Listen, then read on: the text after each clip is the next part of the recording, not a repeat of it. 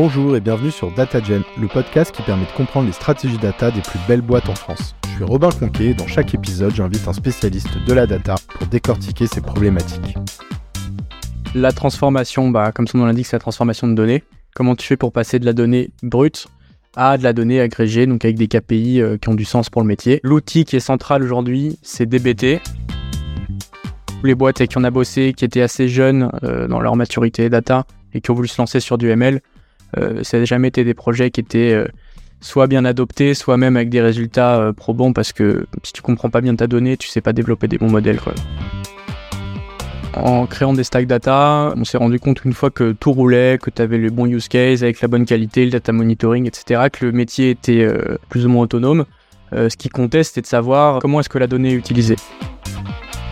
Ce podcast est rendu possible par Rivery, l'ETL moderne qui bouscule le marché. J'ai entendu parler de Rivery lors d'un live que j'avais organisé avec l'équipe data de Blablacar, puis il a également été mentionné dans l'épisode que j'ai fait récemment avec Welcome to the Jungle. En creusant un peu, j'ai découvert qu'ils étaient déjà bien développés aux États-Unis et dans le monde avec des gros clients tels que Fever, Bayer ou Nintendo. Si vous souhaitez en savoir plus sur Rivery et sur le marché de l'ETL, allez écouter l'épisode 82. En parallèle, on organise un tirage au sort pour faire gagner des AirPods à la communauté DataGen. Pour participer, il suffit de répondre à un questionnaire sur le marché de l'ETL en France. En plus, on vous partagera les insights liés aux réponses, donc vous êtes gagnant dans tous les cas. Je vous mets le lien vers le questionnaire en description, et pas d'inquiétude, ça prend deux minutes. Alors aujourd'hui, je reçois Mathieu, qui est expert en data engineering et qui a lancé Modeo, un cabinet de conseil spécialisé sur la mise en place de Modern Data Stack, la fameuse. Aujourd'hui, il va nous faire une petite masterclass sur la mise en place d'une Modern Data Stack et nous partager tous ses tips. Hello Mathieu, ça va? Hello Robin, ça va? Ben écoute, super, je suis ravi de te recevoir sur le podcast. Euh, Peut-être juste avant que tu nous en dises un petit peu plus sur, euh, sur ton parcours et sur pourquoi tu t'es spécialisé sur ce sujet, est-ce que tu peux nous dire ce que c'est qu'une Modern Data Stack? On en parle beaucoup sur ce podcast, mais je suis curieux d'avoir un peu une petite définition en 30 secondes dans tes mots. Ouais, carrément. Alors, une moderne data stack, c'est comme une data stack, mais en plus moderne, forcément. Et donc, c'est construit en opposition, façon plus classique de concevoir des stacks data. Euh, donc, c'est beaucoup plus rapide à mettre en place. Euh, ça fonctionne par briques. Donc, tu fais interagir des systèmes qui vont te permettre d'ingérer de la donnée, de la transformer, de la mettre à disposition. Et puis, tout ça, c'est fait sur des outils qui ont une super UX, donc qui permettent de donner une meilleure compréhension aux équipes métiers de ce qui est fait sur la partie data. On va creuser après justement cette distinction avec euh, les outils euh, plus traditionnels. Juste avant ça, tu peux nous expliquer toi comment tu t'es retrouvé à te spécialiser sur ce sujet? Ça fait euh, un petit bout de temps bah, que je me suis spécialisé dans la data. Ça a commencé en école. Euh, j'ai eu un petit déclic un jour, j'étais à Vivatech, j'ai écouté un mec qui s'appelle Stéphane Mallard qui parlait d'IA. Il parlait de euh, en quoi l'IA va transformer les métiers, etc. et à quel point les métiers bah, vont être digitalisés sur la place de la data. Je me suis lancé là-dessus comme beaucoup de monde, je pense, avec une orientation très data science. J'ai tellement aimé ça que j'ai monté une asso avec un, un pote en école qui s'appelle Ismaël, que qu'on retrouvera plus tard parce que c'est avec lui qu'on a monté Modeo. Et puis ça m'a permis d'aller euh, chez Capgemini en stage euh, sur la data science encore, dans le lab d'innovation. Donc on avait euh, plein de projets qui passaient, notamment un qui m'a bien plu sur AWS, où l'idée c'était de construire un modèle qui permet à une voiture autonome de rouler. Donc en gros, Amazon mettait à disposition des petites voitures physiques et organiser une compétition mondiale où chacun arrivait euh, avec son modèle qu'il avait entraîné dans la console Amazon. C'était pour promouvoir leur service SageMaker. Et donc il y avait une course. Donc c'était génial parce qu'on s'affrontait tous sur nos modèles. C'était hyper hyper concret. Donc j'ai adoré. Et puis en fait avec mon pote Arthur avec qui on a bossé là-dessus, on a gagné. Donc on, a pu se qualifier pour la finale euh, mondiale AWS qui était aux États-Unis au Reinvent. Et, là-bas, on s'est un peu fait exploser par des tarés ultra ultra fort mais bon ça nous a permis de, de rencontrer beaucoup de monde chez AWS et euh, c'est grâce à ça que j'ai pu bah, me lancer dans un premier temps euh, en freelance j'ai chopé trois quatre missions. Et puis tout de suite je me suis dit oh là euh, ça va être chaud de, de, gérer ça tout seul. Donc tout de suite je suis allé voir Ismaël mon pote d'école avec qui on a monté notre asso et on s'est dit bon bah let's go on va monter ce truc là et on fait un truc initialement du coup sur de la data science. Et puis très vite on s'est rendu compte que les boîtes elles voulaient pas vraiment faire de la data science elles voulaient surtout avoir un gros gros socle technique qui leur permettent de faire de la data, donc avec des trucs plus classiques, euh, de la BI, de la data vis, etc. Donc on s'est concentré là-dessus, on a fait croître l'équipe, aujourd'hui on est une petite vingtaine, on a une bonne équipe de data ing, et, euh, et, cette année, on a gagné la nuit de la data, donc c'était une bonne récompense pour ce qu'on fait. Euh, on est content. on retourne deux secondes un petit peu sur le concept de modern data stack avant de rentrer vraiment dans, dans le vif du sujet de la masterclass. Tu vas nous expliquer comment euh, on la met en place. Tu l'as introduit justement en la mettant un petit peu en opposition avec euh, des stacks plus traditionnels. Est-ce que peut-être tu peux nous réexpliquer un petit peu plus en détail quels sont les éléments clés qui différencient justement la, moderne data stack d'une stack traditionnelle? Globalement, par un paradigme qui est ETL e versus ELT. Donc avant, on allait chercher de la donnée, on la transformait, on la chargeait. Maintenant, on va chercher plein de données qu'on stocke et là-dessus, on construit tous nos use cases de transformation de données, etc. Les gros avantages après de la moderne data stack, ça va être au niveau de la maintenabilité. Déjà, c'est hyper simple avec un système de briques d'avoir au sein de ton équipe data ton responsable qui va bosser sur l'ingestion, qui va comprendre exactement comment tout fonctionne. Euh, tu vas aussi avoir un système de monitoring par brique, donc tu monitores tes transformations, ton ingestion, ton orchestration, etc. Surtout, tu as des outils de monitoring qui sont hyper puissants, notamment sur le coup euh, où tu as une meilleure visibilité que sur des stacks traditionnels. L'autre gros avantage, c'est la vitesse de mise en place. Aujourd'hui, si tu as un use case data euh, auquel tu veux répondre, très rapidement, bah, tu peux avoir euh, tes différentes briques qui sont en place d'ingestion, de transformation et de stockage, puis DataVis derrière, ça va super vite. On a un autre gros avantage, c'est au niveau de l'évolutivité où toutes ces briques, elles, elles fonctionnent un peu de manière plug and play. Donc, on a Fivetran qui s'intègre avec BigQuery et puis BigQuery qui s'intègre avec Looker, etc. Ce qui fait que c'est génial parce que le jour où tu veux changer une brique, bah, t'es pas obligé de tout casser, euh, tout est compatible. Euh, il y a encore deux gros avantages. Globalement, ça va être la scalabilité. Tous ces outils sont construits pour scaler hyper bien. Et puis en plus, tout ça, souvent, c'est vendu euh, sur des solutions managées. Donc, t'as pas à t'embêter avec l'hébergement de ces solutions, ce qui peut être le cas avec des outils traditionnels. Donc, ça a un gros impact forcément sur ton équipe et donc sur le coût. C'est le dernier point qui est hyper important pour moi, c'est qu'en fait, ça coûte beaucoup moins cher à la fin. Tes développements sont beaucoup plus rapides ton équipe elle est un peu différente, tu as moins besoin de data engineer et plus de data analyse. Donc aujourd'hui, quand tu vois un peu comment est construit le marché, bah, c'est plus simple pour une équipe de se former. Et puis tu as un super suivi des coûts, hein, j'en parlais avant, mais euh, euh, très simple de, comprendre combien tu consommes sur une stack data. Aujourd'hui, l'objectif c'est que tu nous fasses une masterclass justement sur ce sujet de la moderne data stack. Est-ce que tu peux nous expliquer étape par étape comment tu t'y prends pour euh, la mettre en place? La première étape, c'est toujours de faire un petit audit. Donc, quand tu arrives sur un projet data, on regarde euh, aujourd'hui qu'est-ce quels sont les outils qui sont en place, quel est l'objectif du projet? Si on prend l'exemple, je sais pas, d'une boîte euh, dans le retail euh, qui vend des fringues, on va identifier tous ces use cases. Ensuite, il faut comprendre quelles sont les données disponibles, quelle variété, quelle volumétrie, parce que ça, ça va guider le choix des outils.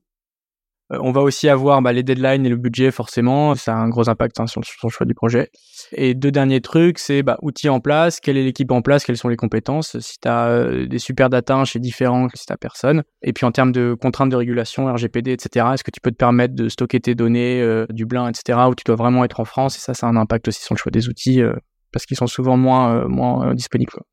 Mmh. Donc une fois que tout ça c'est fait, euh, on va attaquer la première brique de la data platform qui est le data warehouse. Donc en gros, pour résumer, un data warehouse, ça va être une grosse base de données dans laquelle tu vas stocker toutes les données euh, de ton entreprise avec euh, tout un modèle derrière, un engine qui va te permettre de faire du, de l'analytics. Quoi. Donc pour ça que aujourd'hui dans une moderne data stack, c'est hyper central. Quoi. On balance tout dans le data warehouse et derrière on fait tous ces use cases là-dessus. nous en pratique, on va souvent recommander du BigQuery parce que déjà on aime bien GCP, c'est cool, c'est complet. Et, surtout le BigQuery, euh, on a un free tier qui est un terrasse qui fait que souvent en fait on peut euh, itérer sur plein de use cases euh, avant de trouver exactement ce qu'on veut faire sur ce projet data sans avoir des coûts qui vont exploser et avoir de la flexibilité donc en gros on se pose pas trop de questions sur combien ça va coûter etc on va vite. Et puis une fois qu'on a un truc qui est bien là on, fige et on, attaque un dev beaucoup plus carré quoi. Je précise quelques éléments donc, euh, quand tu dis un free tier jusqu'à un Tera, en fait, c'est simplement une offre de pricing un peu qui permet justement, lorsqu'on est, tant qu'on est sur des volumes de données bas à traiter, c'est gratos. Bah, c'est gratos, quoi, tout simplement. Donc, en fait, euh, c'est vrai que c'est intéressant pour itérer au départ tant qu'on sait pas exactement vers où on veut aller, parce que même si tu as dit effectivement que sur une première étape, on a tout clarifié, bah après, quand on met les mains dedans, ça peut quand même un peu changer la donne, on peut se rendre compte de choses avec les datas, etc. Donc, euh, c'est intéressant aussi d'avoir cette phase où on peut tester à, à bas prix et après, BigQuery, donc c'est effectivement le data warehouse de GCP, Google Cloud Platform. Et euh, après, les autres qui vont souvent être cités, qui peuvent aussi être intégrés dans une moderne data stack, ça va être le cloud de Amazon, qu'on appelle AWS, ou encore euh, Snowflake, par exemple, qui explose beaucoup euh, ces derniers temps. Et ou même si celui-ci, on le cite un petit peu moins dans l'écosystème, Scale-up, Licorne, il y a le cloud de Azure de Microsoft aussi, qui existe un peu les, les plus grands players, quoi. Et ça, peut-être juste un point, c'est un des éléments, moi, tel que je le comprends, qui fait aussi qu'on est passé d'une stack plus traditionnelle à une moderne data stack, c'est justement bah, le warehouse.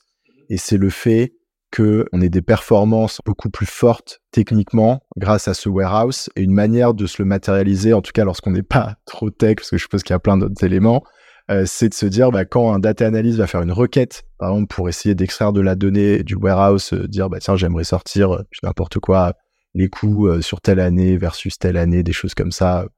et ben en fait il va avoir la réponse super rapidement, contrairement à des alternatives un peu du passé qui, elles, voilà, étaient beaucoup plus lentes sur les clouds, on va dire, plus anciens, quoi, mmh schématisés. Effectivement, ouais, tu disais qu'Azure est moins présent dans l'écosystème euh, scale-up, startup.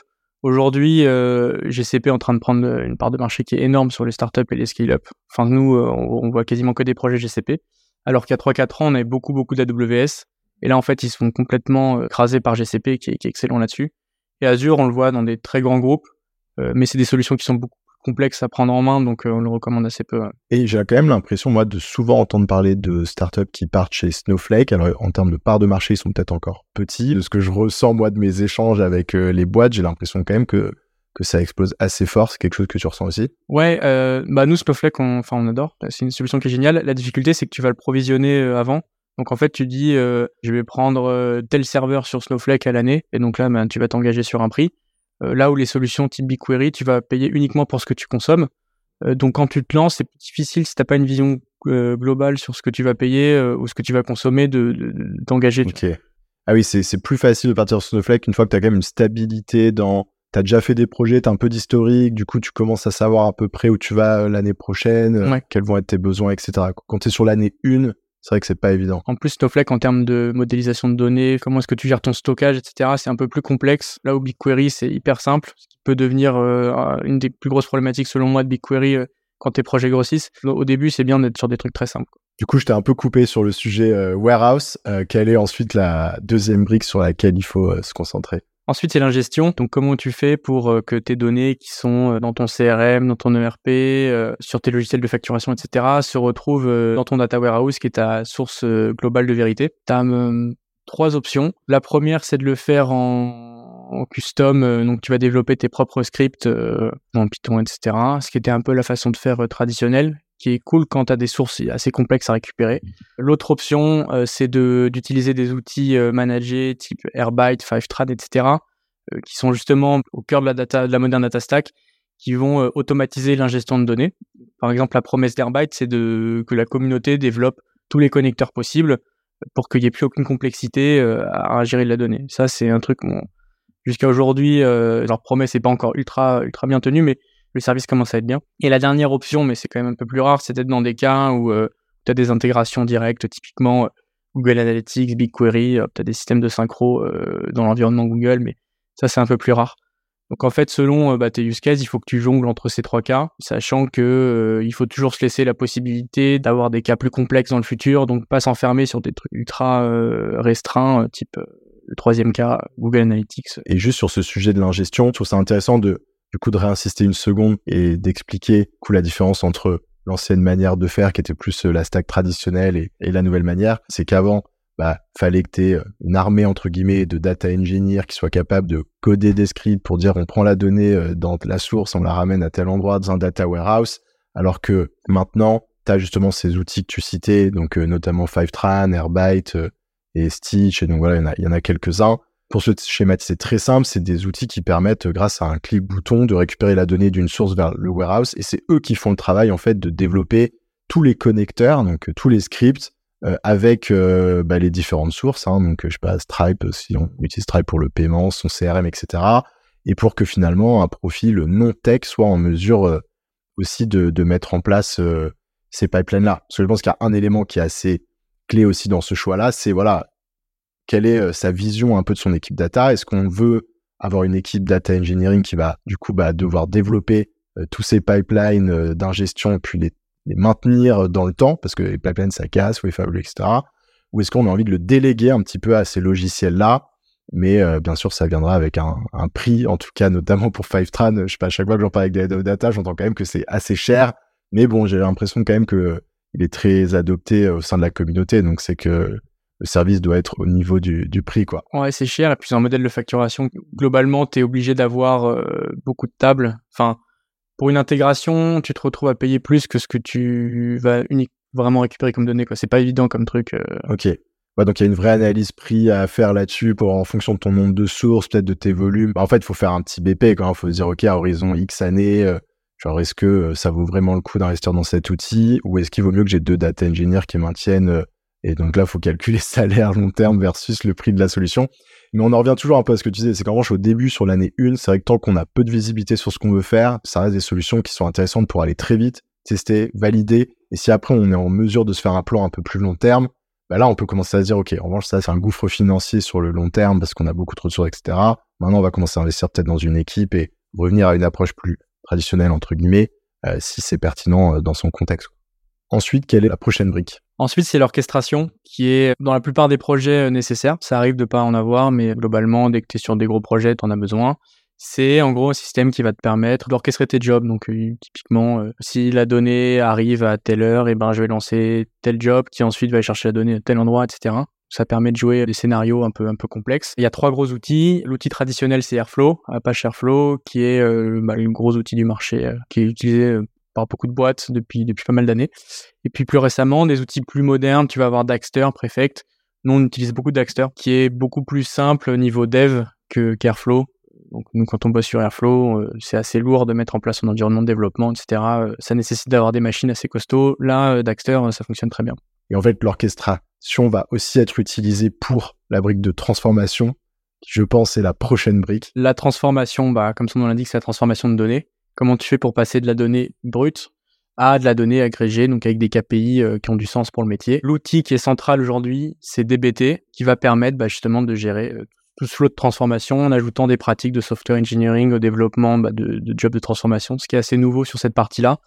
Parce que jusqu'à présent, la partie transformation elle était plutôt réservée à des data analysts qui avaient peut-être moins la compétence euh, software, etc. Donc aujourd'hui, on est capable d'avoir des, des, data analysts qui travaillent de manière industrielle justement sur euh, sur ces jobs de transformation. Donc DBT, c'est un outil qui est super qu'on utilise à chaque fois et euh, qui permet d'avoir une data platform qui est hyper maintenable parce que tout le code de transformation est centralisé. Quoi. Et ensuite, quelle est la brique suivante? Ensuite, tu t'occupes de l'activation de la donnée. Donc, bah, ça, c'est par rapport à tes use cases. Qu'est-ce que tu veux faire? Donc, est-ce que tu es sur la data vise à ce moment-là? Tu as 3 quatre outils. Tu vas avoir du Looker, cela dit, Looker pour la data vise, on le recommande pas trop, mais euh, je sais pas, du, du clic, du tableau, euh, Kawali, plus récemment, euh, un, peu moins mature, je pense. Et puis après, si tu veux faire de son activation, c'est plutôt des modèles de machine learning, là, c'est plus complexe, c'est une approche complètement différente, mais bon, voilà. Dans la plupart des cas, on est quand même sur du dashboard, euh, donc c'est les outils qui existent. Souvent, les premières années, de toute façon, tu vas travailler surtout sur des projets d'analytics, donc des projets effectivement de, de tableau de bord ou, ou d'analyse data. Ça va être difficile, je pense, dès le début, alors que tu as, encore à peine euh, mis en place euh, ta moderne data stack et tu encore à peine euh, accès à ta donnée, de lancer directement des projets de machine learning, passer par une phase où on, fait des projets d'analytique, ça permet de bien comprendre sa donnée, de bah, déjà répondre à un, certain, besoin voilà qui est concret, c'est-à-dire que les équipes ont besoin de la donnée pour prendre des décisions, avant peut-être de commencer à rajouter des use cases, on va dire, plus complexes de machine learning, etc. Ouais, clairement. Les projets de machine learning métier qui fonctionnent, ça reste assez rare quand je parle machine learning, c'est vraiment des modèles complexes, custom, etc. Après, bon, il y a des petits modules qui fonctionnent bien sur des, sur des trucs très simples. Mais nous, les boîtes avec qui on a bossé, qui étaient assez jeunes euh, dans leur maturité data et qui ont voulu se lancer sur du ML, euh, ça n'a jamais été des projets qui étaient euh, soit bien adoptés, soit même avec des résultats euh, probants parce que si tu comprends pas bien ta donnée, tu sais pas développer des bons modèles. Quoi. Et donc ensuite, il y avait une dernière brique dont tu m'avais parlé lorsqu'on s'était appelé, à savoir une brique d'observabilité nous en dire un peu plus? C'est tout ce que tu vas mettre euh, au-dessus de ta data plateforme pour euh, comprendre comment elle fonctionne et comment tes données sont traitées. Donc, euh, ça va être sur de la qualité, comment est-ce que tu fais des tests de qualité, quelle solution de data catalogue que tu vas mettre à disposition du métier, puis comment tu monitores l'usage de la data plateforme, etc. Donc, pour ça, il y a des super solutions. Sur la qualité, nous, on bosse beaucoup avec Siflet qui fait un truc qui, qui, est génial. Sur le data catalogue, sur les projets simples, on utilise pas mal la solution qui est intégrée dans DBT mais si on va aller sur des trucs un peu plus poussés, euh, on a Castor qui est une super solution. sur le monitoring de l'usage, euh, il y a notre produit. Quoi. Je fais un peu ma pub, mais il y a dans le produit qu'on développe qui s'appelle qui s'appelle Stash, euh, qui permet de monitorer l'usage. Hein. Ok, donc ça c'est un produit que vous développez qui est déjà disponible? Ouais. ok. Qui est en bêta. Ok, ouais, mais c'est cool que tu cites des acteurs français. J'avais peur justement, tu cites plutôt des acteurs américains. Donc euh, Castor et Sifflet qui sont un peu deux pépites euh, data françaises qui émergent pas mal. Donc effectivement Castor sur l'aspect catalogue et siffler sur l'aspect euh, fiabilité des données, euh, qualité. Les deux d'ailleurs sont passés sur le podcast. Euh, et d'ailleurs, on dit siffler parce que moi aussi je disais Ah ouais? Au début et en fait on dit siffler comme le sifflet, mais j'avais pas tilté non plus parce qu'elle m'a dit mais t'as pas compris que c'était le sifflet comme c'est un peu c'est genre en mode pour euh, je sais pas pour genre alerter de la- des problèmes de, Ah, de qualité de données, tu vois. Donc là, vous êtes en parallèle de Modeo, vous développez aussi une solution qui s'appelle Stash, qui permet de monitorer l'usage euh, des données. Et donc là, c'est plus l'adoption des données dans l'entreprise. Ouais, c'est ça. En fait, en, en créant des stacks data, on s'est rendu compte une fois que tout roulait, que tu avais le bon use case avec la bonne qualité, le data monitoring, etc., que le métier était euh, plus ou moins autonome. Euh, ce qui comptait, c'était de savoir, pour l'équipe data en tout cas, comment est-ce que la donnée est utilisée. Sachant qu'en plus, tu as deux trucs, c'est que bah, quand tu es dans une équipe data et que tu produis de la donnée toute la journée, c'est un peu frustrant de pas mesurer ton impact au, sein de ta boîte parce que du tu sais pas que tu utilises quoi. Et puis, il y a aussi une grosse tendance qui est que les métiers sont beaucoup plus autonomes dans l'utilisation de la donnée. Tu vois de plus en plus de sales, l'équipe marketing, etc., qui font des requêtes SQL, qui sont, euh, qui sont, bah, qui sont autonomes, quoi. Ce qui est assez ouf. Et donc, euh, on pense que ça va aller dans cette tendance-là. Et donc, on veut être capable de me- de mesurer euh, qui utilise quoi pour donner les, bonnes infos euh, à l'équipe data. Et puis, à côté de ça, c'est un impact sur le coût et l'empreinte carbone. Euh, c'est des sujets qui ont du sens pour nous. Donc, on intègre tous ces, trois KPI-là dans notre solution. Bah écoute, je mettrai le lien vers tout ça en description également. Quelles sont les plus grosses difficultés que tu rencontres lorsque tu mets en place une moderne data stack? Il y en a une qu'on revoit souvent et d'ailleurs qui est pas forcément propre à la Modern Data Stack mais qui est globale, c'est de mesurer le ROI du projet. Mais l'avantage de la Modern Data Stack, c'est que tu réponds plus facilement à ce problème-là parce que tu peux y aller par petites itérations en te concentrant sur tes premiers use cases. Mais euh, il y a un gros sujet aujourd'hui de euh, j'ai mis tant sur ce projet data, combien est-ce qu'il m'a rapporté quoi? Tu peux le faire sur des trucs euh, type promotion automatisée, etc. Ça, ça marche bien. Euh, sur euh, des tableaux de bord d'aide à la prise de décision pour des commerciaux ou autres, c'est beaucoup plus compliqué. Donc ça, c'est la première problématique. Nous, la façon d'y répondre, bah, c'est déjà de, mesurer l'usage et ensuite euh, d'y aller petite brique par petite brique et de se concentrer sur les use cases qui ont le plus de valeur. Avant de passer sur les dernières questions, est-ce que y a quelques conseils dont on n'a pas encore parlé que tu souhaiterais partager justement bah, à une équipe ou à quelqu'un qui, se retrouve un peu avec cette mission de mettre en place une moderne data stack dans sa boîte Je pense qu'il faut tester à fond avant de se lancer sur des développements vraiment complexes, euh, plus industriels. Euh, c'est facile d'aller euh, piocher de la donnée à gauche, euh, puis de la stocker, puis de faire des petits tests, vérifier si ça parle au métier ou pas. Donc ce serait ça mon premier conseil, c'est de se focaliser sur un use case, le tester, voir ce que ça donne, et puis si ça prend, l'industrialiser. Ok.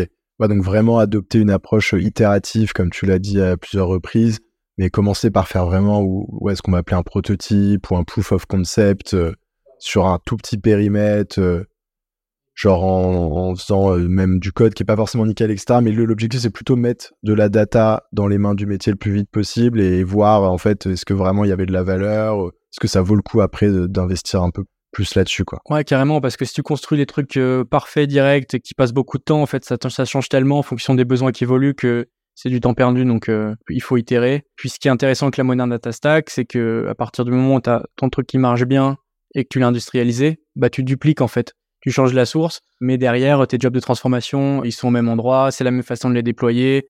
Ton outil de DataVis, tu sais comment il marche, donc hop, tu déroules, quoi. Tu as vraiment le truc en place, euh, ça va super vite. Bah écoute Mathieu, on arrive sur les dernières questions. Est-ce que tu as une recommandation de contenu à partager à nos auditeurs? Ouais, bah il y a le Slack euh, Modern Data Network qui est cool parce que tu vois euh, bah, les problématiques des boîtes sur la data, t'as plein d'articles super intéressants qui passent. Il y a le Meetup euh, Modern Data Stack qui est cool aussi. C'est toujours des intervenants hyper hyper pertinents et c'est très technique mais c'est super intéressant. Et puis dernier truc, moi j'ai une newsletter que je lis beaucoup qui s'appelle The Analytics Engineering Roundup qui donne aussi euh, des best practices euh, sur comment euh, développer ses projets, euh, Modern Data Stack, etc. C'est très très intéressant. Ouais. Qui est, je crois, euh, écrite par euh, l'équipe de DBT, justement. hein. Je pas de bêtises. Ouais, il y a moyen, ouais, carrément. Qu'est-ce que tu aimes dans la data? Alors, le, le vrai truc que j'aime bien à fond, c'est la tech. Vraiment, euh, j'aime bien faire des produits très techniques, mais j'ai pas envie d'être trop éloigné du métier. Et en fait, euh, je trouve que la data, c'est là où tu arrives à avoir le bon compromis entre euh, tu t'éclates sur des projets innovants, mais à côté de ça, tu sais pourquoi tu fais ça et, euh, et tu comprends des métiers. Tu vois, sur un projet euh, dans l'énergie, tu vas comprendre bah, les réglementations euh, sur, sur l'énergie. Sur un projet dans la finance, tu vas comprendre comment fonctionne euh, la comptabilité d'une scale-up, etc. Il y a plein de trucs et donc en fait, tu apprends tous les jours. Et puis c'est hyper innovant euh, comme secteur, donc euh, passionnant, franchement, je recommande. Qu'est-ce qui t'a le plus fait progresser? C'est enchaîner les projets dans plein de boîtes euh, où tu vois des approches différentes, des outils différents, des cultures différentes et forcément bah, des use cases différents. Donc euh, en discutant comme ça avec plein de monde sur plein de projets, bah, tu, tu vois vite ce qui marche et ce qui marche pas. Et en fait, tu te rends compte que souvent, euh, tu as beaucoup de boîtes qui se prennent la tête, enfin des équipes data qui vont aller chercher énormément dans la complexité, alors qu'en fait, ce qui compte, c'est le métier, c'est bien répondre à leurs besoins, itérer rapidement et tout doit être drivé dans ce sens-là. Alors en réalité, euh, il y a beaucoup d'équipes où c'est pas le cas. Et enfin, quel est le meilleur conseil qu'on t'ait donné? Euh, bah, je vais peut-être un, peu me répéter, c'est dans le même esprit, mais beaucoup communiquer avec le métier, avec tout le monde, comprendre. Tu peux pas euh, sortir des projets d'attaque qui fonctionnent si t'as pas compris à quoi ça servait en bout de chaîne. Et puis attention à, trouver le bon dosage entre over-ingénierer les solutions pour se faire kiffer parce que on a envie de tester des nouvelles techno, etc. Et au contraire, shipper trop rapidement pour répondre à toutes les demandes du métier ça, c'est un dosage qui est assez euh, complexe à trouver. Donc, euh, dans ce que j'ai pu voir, euh, voilà, en, travaillant avec des plein data engineers, c'est là où j'ai pas mal progressé, je pense. Excellent. Peut-être juste avant de conclure, si quelqu'un souhaite te contacter pour parler un peu moderne data stack, ça se passe comment? Alors il y a mon mail, hein, mathieu@modeo.ai ou sur LinkedIn, hein, Mathieu Rousseau, ou sur le site Modeo. Parfait. Ou mon adresse. Venez direct, sonnez à la porte. Écoute, Mathieu, on arrive sur la fin de cet échange. Merci beaucoup en tout cas d'être venu partager tous ces tips sur la moderne data stack euh, sur le podcast. J'espère en tout cas que ce sera utile euh, à des membres de l'audience qui se retrouvent là un peu avec ce challenge euh, en phase 2, qu'on ait découpé un petit peu brique par brique les sujets. J'en profite aussi peut-être pour demander à l'audience justement bah, de, me dire un peu ce qu'ils pensent de ce, type d'épisode un peu plus orienté masterclass où on prend un sujet et où on le découpe. Donc dites-moi euh, si vous êtes sur YouTube en commentaire euh, ce que vous pensez de, ce type d'épisode ou si vous êtes sur les plateformes audio, euh, n'hésitez pas pareil à, m'écrire sur LinkedIn ou à me mettre peut-être une petite review sur Apple Podcast pour me parler de ça. Voilà, je te dis à bientôt. Ah, merci beaucoup, puis à bientôt. Merci d'avoir écouté cet épisode. Si vous souhaitez soutenir le podcast, vous pouvez m'ajouter sur LinkedIn, puis liker et commenter les posts que je fais chaque semaine pour présenter les épisodes. C'est ce qui m'aide le plus à faire connaître DataGen. Merci et à bientôt